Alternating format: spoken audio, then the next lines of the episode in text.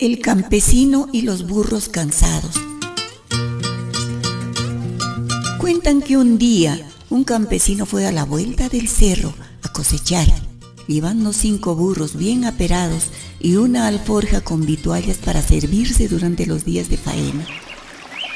Ese año la cosecha había sido abundante, bastante trigo, cebada, arvejas, papas. Concluido el trabajo, el hombre muy contento emprendió el regreso a casa, cargando seis arrobas a cada burro.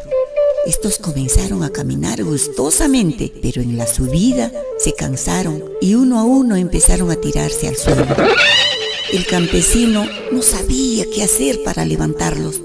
Azorado, buscó algo en sus bolsillos y nada. En eso casualmente rebuscó en su alforja y sacó tres ajíes. Esto no sirve, pensó, pero al instante se le iluminó el cerebro. Y como la necesidad es la madre del ingenio, ni corto ni perezoso, cogió su cuchillo y partió los ajíes por la mitad y levantando las colas de los burros, se las colocó en el lugar que tú ya imaginas. Los asnos, como impelidos por repentino huracán, emprendieron la carrera sin sentir el peso. El campesino también corría sin poder alcanzarlos. Falto de fuerzas, cayó de bruces y pensaba dónde ya estarían los burros, qué sería de las cargas. En eso recordó el pedazo de ají sobrante y sin pensarlo más se los introdujo con el supositorio y corrió, mejor dicho, voló, alcanzando a los burros ya cerca de casa. Desesperado llamó a María, su mujer, para que ataje y descargue a los burros.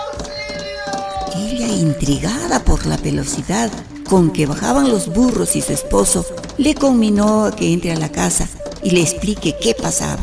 Pero el hombre como si le persiguiera el mismo demonio, se pasó de casa como una centella, diciéndole que por esta vez haga sola el trabajo, porque él todavía se pasaba. El efecto del ají aún le duraba. El burro viejo y los zorros.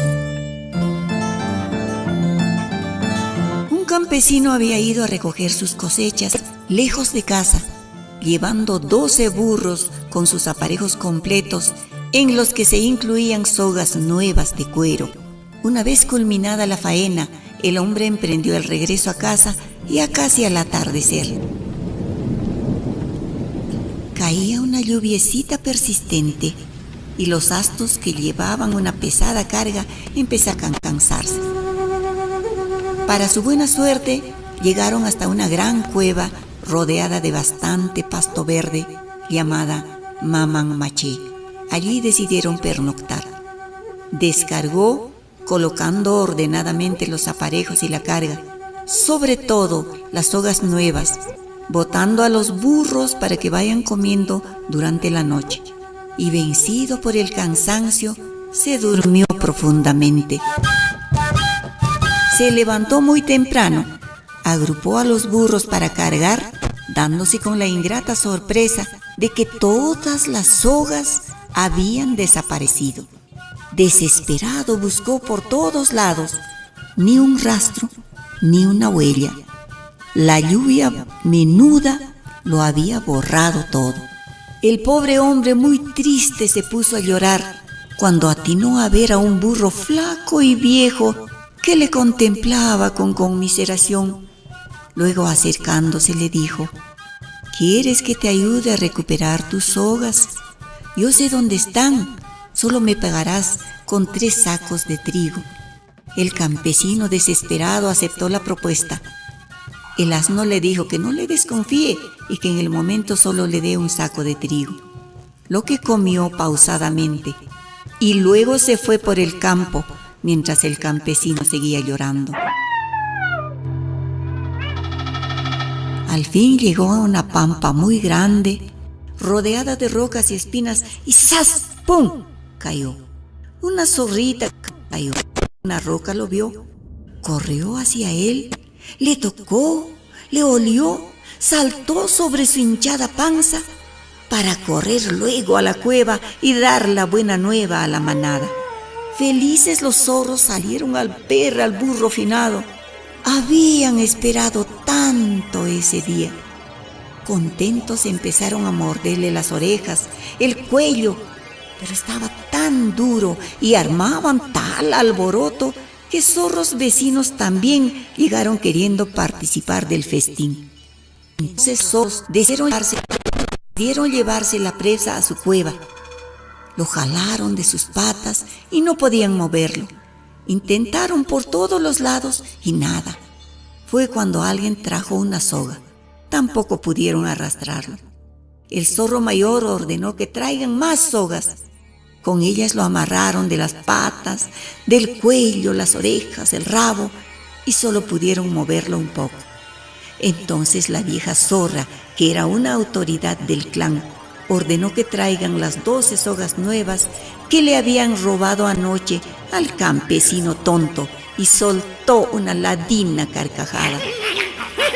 Ataron al burro por todas partes y amarrándose a la cintura, otros a los hombros, otros a las manos, y entre cánticos triunfales empezaron a tirar del burro con mayor facilidad. Él que todo lo había planeado. Abrió ligeramente un ojo para ver dónde ya estaban.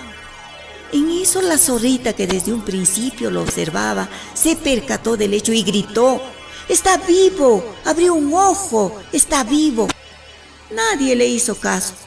Entonces cogió una gran espina de anquí y le hincó los testículos con tal fuerza que el asno se levantó rebuznando, emprendiendo frenética carrera, arrastrando a los zorros que iban dando tumbos por las piedras y espinas, gritándose unos a otros, agárrense, agárrense.